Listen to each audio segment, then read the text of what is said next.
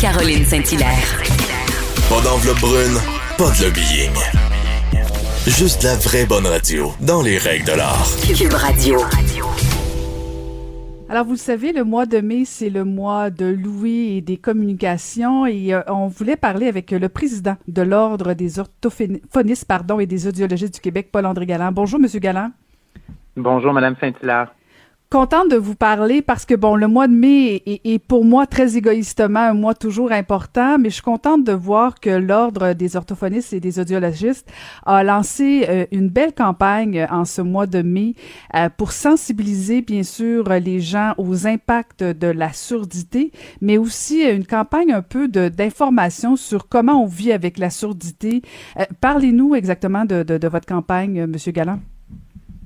Ben en fait, c'était important pour nous, euh, vous l'avez dit euh, d'entrée de jeu, avec le mois de Louis de la communication, mais aussi la journée internationale, la journée nationale de l'audition, pardon, qui était le 4 mai, euh, de parler de la surdité parce que notamment c'est un c'est un handicap qui est invisible, qu'on ne voit pas, qui passe souvent inaperçu, mais qui a des impacts majeurs euh, dans la vie de beaucoup de monde, euh, de 0 à 99 ans. Et euh, je pense qu'il faut en parler de plus en plus justement pour sensibiliser les gens, puis qu'il y ait des actions qui soient prises au niveau gouvernemental pour éviter ce, ce, ce, ce problème-là quand il est évitable, notamment, mais pour aussi aider les gens qui sont qui, qui, qui ont ce, ce type de problème-là. On va parler tout à l'heure euh, des actions euh, que le gouvernement pourrait entreprendre euh, pour notamment dépister, mais, mais je voudrais vous entendre sur, sur la vidéo de, de, de l'ordre parce que je suis allée la voir avant de vous parler et je la trouvais particulièrement intéressante. Bon, moi, je suis sourde et, et, je vis au quotidien avec cet handicap-là, mais d'entendre parler justement trois femmes, trois générations différentes qui racontent un peu leurs problèmes, on va dire ça comme ça, de, de des impacts qu'elles ont vécu avec la surdité trois générations, trois femmes au parcours complètement différent, mais en même temps, un peu comme vous le disiez, c'est un c'est un handicap qui est invisible. Et mais ce que je note euh, et qui, qui me ressemble, je vous l'avoue, c'est cette gêne de d'admettre qu'on est sourd. Euh, et c'est comme si à chaque fois on tombe dans le piège de, le piège de faire semblant euh, qu'on entend. Et ça, je pense que ça devient un problème assez assez généralisé. Ben, c'est en effet un partenariat avec le magazine Urbania qu'on a fait. Puis euh, ce qu'on voulait faire ressortir dans ce, ce vidéo-là, puis qui a été vu énormément, c'est justement euh, au-delà de la problématique, c'est l'impact que ça a, mais aussi euh, que la surdité est issue de toutes sortes de, de situations. Euh, elle peut être génétique à la naissance, elle peut être acquise par le bruit au travail ou même par des bruits forts là, à certains moments dans la vie, puis elle peut être aussi durant la vieillesse. Et, et, je pense que ces trois femmes-là illustrent euh, notamment ces, ces, trois façons d'avoir de, une Mais par ailleurs aussi, euh, ce qu'on remarque, c'est une grande force chez elles à partir du mm-hmm. moment où ils ont parlé de leur surdité. Euh, puis ça, c'est drôle parce que vous dites ça parce que j'étais en, en, rencontre la, à la Journée nationale de l'audition avec un groupe de, de, des groupes de personnes sourdes. Puis ils disaient la pandémie, ce que nous, ça nous a permis, ça ne nous a pas donné le choix. On a été obligés de de dire qu'on a une surdité parce qu'avec les masques et tout ça, euh, on n'y arrivait pas. Donc, il a fallu qu'on sorte un peu de, cette peur-là de dire qu'on a une surdité. Puis je pense que ce que les, ces femmes-là euh, disent dans la vidéo, c'est à partir du moment où on, le dit, ben euh, on, on, sait qu'on on, voit, on rencontre par exemple des audiologistes qui nous disent des moyens de, de surmonter les impacts et les difficultés qui qui, qui arrivent. Et, je pense que ça, c'est en grande partie euh, euh, quelque chose qui permettrait de sensibiliser davantage la population, notamment si les gens qui ont des surdités le disent davantage, justement parce que c'est invisible. Hmm. Euh, et, ça me rappelle tellement, euh, en, toute confidence, ma première fois où justement je me suis retrouvée avec moi-même un masque et l'autre personne un masque.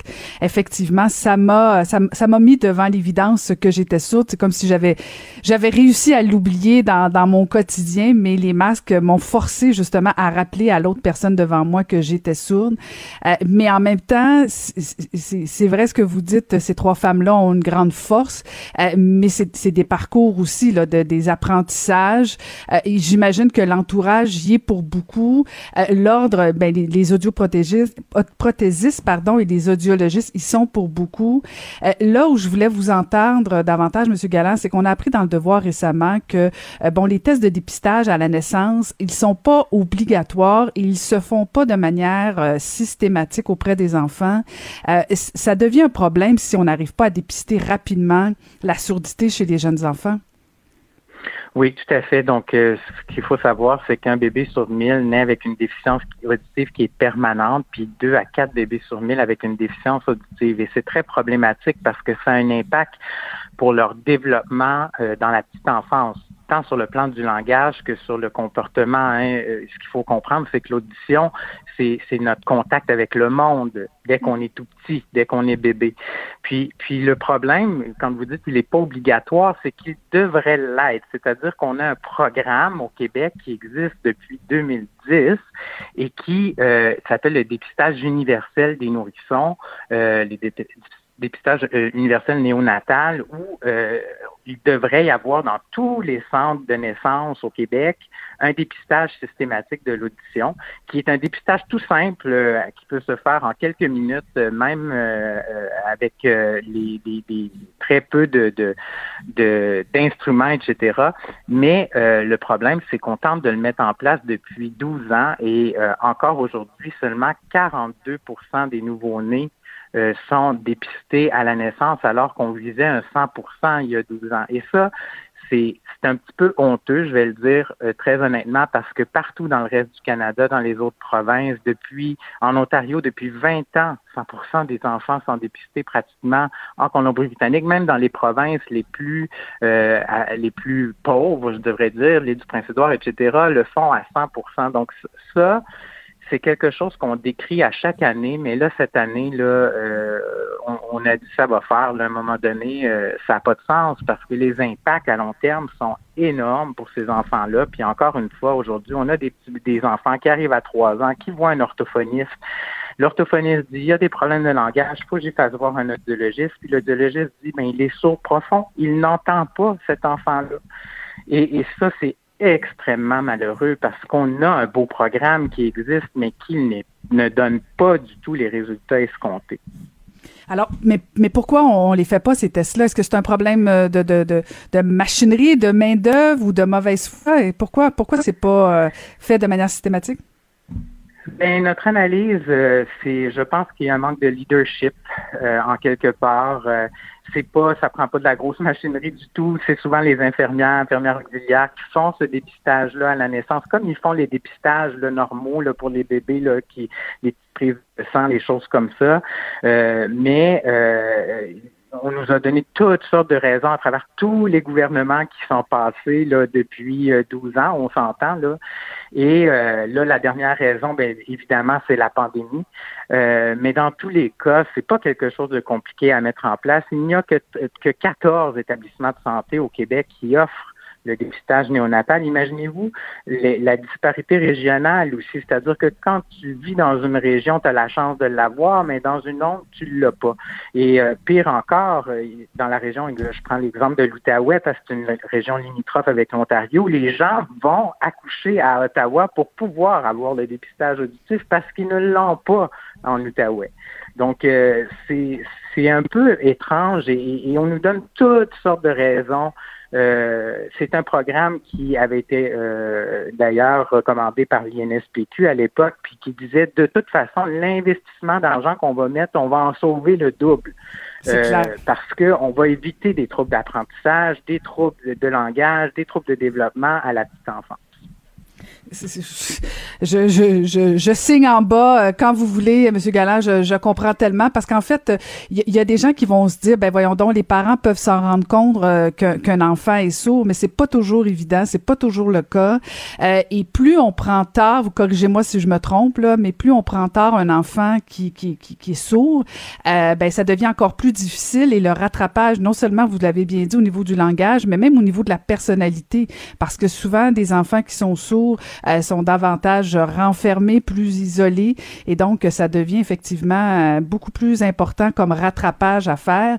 Euh, mais que, que répondriez-vous là, parce que c'est vous le spécialiste plus que moi, au niveau des parents, c'est pas si évident pour un parent de détecter cette surdité-là chez son enfant? Non, puis on peut pas mettre, euh, on peut pas mettre la, faute sur les parents. C'est vrai que c'est difficile à détecter. Puis dites-vous, contrairement à ce qu'on peut penser, que 90% des enfants qui naissent avec une surdité sont issus de parents entendants. Donc, euh, euh c'est pas des parents nécessairement qui sont sensibilisés à la surdité. Donc, euh, euh et, et, des fois, ben les, les, gens vont chez le médecin, chez le pédiatre, puis on dit ben attendez, ça va venir, ça va débloquer, il y a des choses. Euh, il faut sensibiliser, bien sûr, les parents. Puis moi, je dis, si j'avais quelque chose à dire aux parents, c'est faites-vous confiance. Quand il y a quelque chose qui a de l'air de pas fonctionner, là, même si quelqu'un vous dit Ah, attendez, ça va venir, tout ça, ben euh, insistez. Euh, Est-ce que c'est gratuit? Est-ce que c'est gratuit, ces tests-là, M. Galland? Euh, le dépistage néonatal? Ben non, admettons que comme parent, euh, j'ai un enfant de 3 ans et que j'ai peut-être un doute. Est-ce que un test euh, euh, auditif va être gratuit? Oui, ben en fait, oui, c'est couvert par la RAMQ, notamment si vous allez dans le réseau public, les audiologistes travaillent dans le réseau public, dans les hôpitaux, etc. Puis il y a le réseau privé aussi quand on a des assurances et tout ça, là, comme les services en orthophonie aussi, ou en physiothérapie ou en ergothérapie. Excellent. Ben, souhaitons que le gouvernement finisse euh, par vous entendre euh, sans faire de jeu de mots. Euh, merci infiniment, Monsieur Galland. Bien, c'est moi qui vous remercie de vous intéresser à ce sujet-là. Merci beaucoup. Ça fait plaisir. Merci beaucoup. C'était Paul-André Galland, qui est président de l'Ordre des orthophonistes et audiologistes du Québec. Alors, n'oubliez pas, le mois de mai est le mois de Louis et le mois des communications.